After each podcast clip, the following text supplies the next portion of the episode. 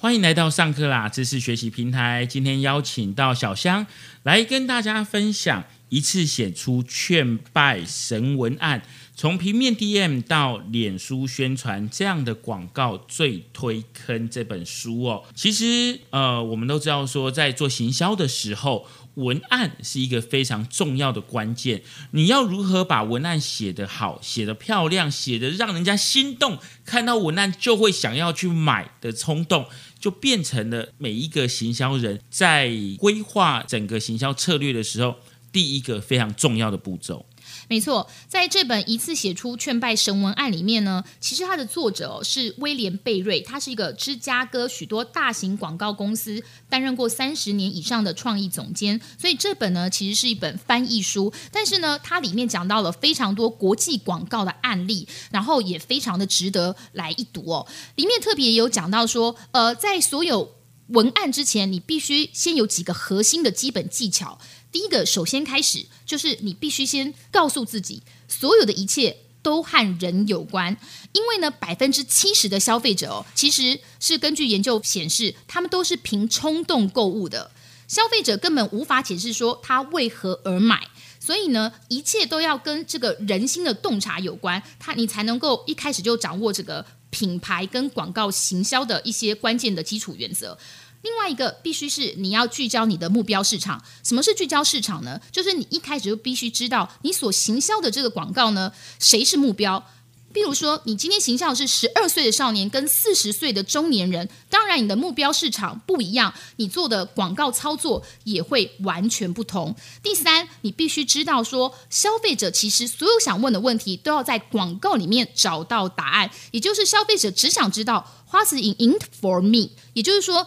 你必须让告诉消费者说，这些广告里面这个产品到底能带给消费者什么？因为消费者根本就不会想要耗费心思哦去找答案，你必须把答案喂给他们。譬如说，你今天想要请教的是一个交友网站好了，消费者可能想要知道是我在交友网站里面能不能找到真爱。如果你今天行销的是沐浴乳，也许你可以告诉消费者说：“哦，我这个产品可以带来给你性感。”这些其实就是为答案给他们。所以呢，其实与其讲行销，不如讲行销。它最重要的目的就是解决消费者的问题。而我们在写文案的过程当中，有三个最重要的关键，就是。简单聚焦讲重点，就归纳了你刚刚所提到的那几个面向了。为什么要说简单聚焦讲重点呢？是简单的把你想要帮人家解决什么样的问题给讲出来，而且你要聚焦在市场上面。最重要的是刚刚所提到讲重点，你要正中这些消费者的心里面，把他问题的核心给解决掉。那这样子呢，才会是一个比较好的文案写法。对。首先，如果你先知道刚刚我们上述的这三个文案功力的基本技巧之后，书里面当然就提到了一些你有独树一格的三大策略可以依循看看。譬如说，第一。他就提到广告策略一要找出你独特的销售主张。什么是独特的销售主张呢？其实哦，简单来说就是你在市场上的差异化，或者是你可以抓出一个重点，是你这个产品独有的东西。譬如说是，如果你今天卖了一个白吐司，你真的没有办法找出啊白吐司有什么重点好了。他就举例了一个例子，他说美国有个白吐司哦，他就在广告里面强打。我们的白吐司呢，含有八大营养素。其实哦，其他的品牌也都有这八大营养素，但是因为只有它抓出了这重点，只有它标榜了说我们有八大营养素，反而呢就成为这个白吐司的特色，这就成为一个品牌的魅力。另外第二个呢，销售的策略呢，就是他提到要有定位。定位的意思呢？刚刚也一直提到，就是说市场的差异化跟市场竞争同业之间品牌比较的差异性。譬如说，如果你今天并不是一个在业界里面的领导品牌，你只是一个龙头品牌后面的第二名的追随者，但消费者唯一想知道是，那么你能给我什么别的品牌不能给的？那个就是这个产品的定位跟差异化。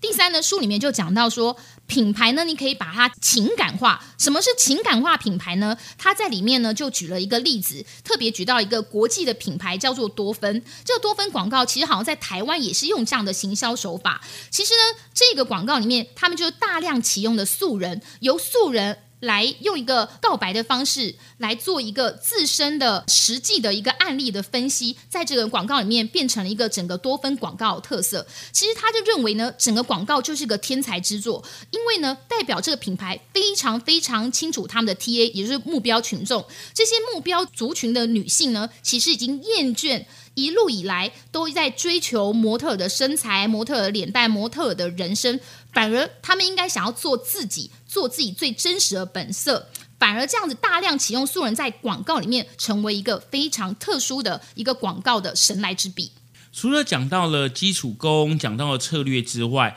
小香能不能来跟大家举几个例子，看看到底文案要怎么写？书里面呢有特别提到了几大文案的写法，其实它都有分门别类，包括了有平面文案、广告文案、电视广告、户外广告跟网络广告文案。其实呢，这些广告文案看起来大同小异，但其实写法上来说还是有不同的训练跟不同的练习。譬如说，他提到一个平面的文案，我觉得非常的有意思哦。他有特别讲到说，如果你在平面的呃文案上面要怎么样吸引观众注意，其实视觉是非常强化的一点。也因此，他就特别提到说，如果你可以用一个实在看起来不太合理、故意与视觉画面唱反调的这种写法的文案呢，有可能可以吸引观众的注意。他就举一个例子，他说：“你就想象哈。”在一张照片里面，有一个年轻男子躺在医院的病床上，从脖子到脚呢都打上了石膏，但是脸上呢却是面带微笑。而标题是这样下的：又一个心满意足的顾客。视觉画面是告诉我们说，哇，有惨案发生，但标题呢却下得很正面。这种完全不连贯的矛盾跟印象，我们情不自禁的就想解开疑惑：诶，这个广告哦，到底是在卖什么产品？你猜猜他在卖什么？保险，类似他卖的是机车安全帽，因为他只有头没有被包住，就所以他整个全身上下只有脖子到脚都是被层层包住，代表他发生了一个机车的意外，但是他的头呢却被这安全帽牢牢的包住了，代表说啊，用我们家的安全帽是非常的安全的，所以这是他很经典的一个平面广告的案例。另外，他有特别提到的，就是电视广告的文案里面，他电视广告文案他就特别讲到说，如果你要在写电视广告文案，一切都不用多想，最好是把眼睛闭起来，用影像来写故事，绝对不要是想说啊，我要写的是对白，我要写的是一篇小说，我要写的是微电影，都不用，因为你的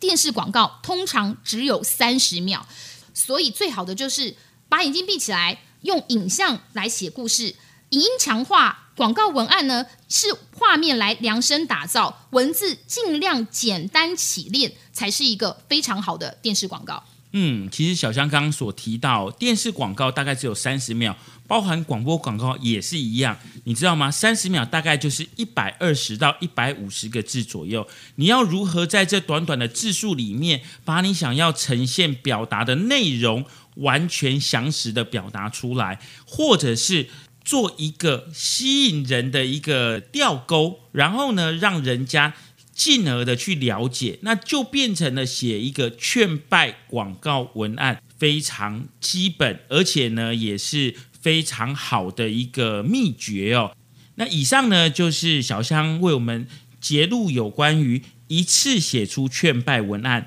从平面 DM 到脸书宣传这样的广告最推坑的。重点内容，其实每一个不一样的广告文案类型，需要有不一样的技巧来做搭配，达到最好的效果。如果你对这本书有兴趣的话，也可以上乐天 Kobo K O B O 的网站上面了解详细的内容。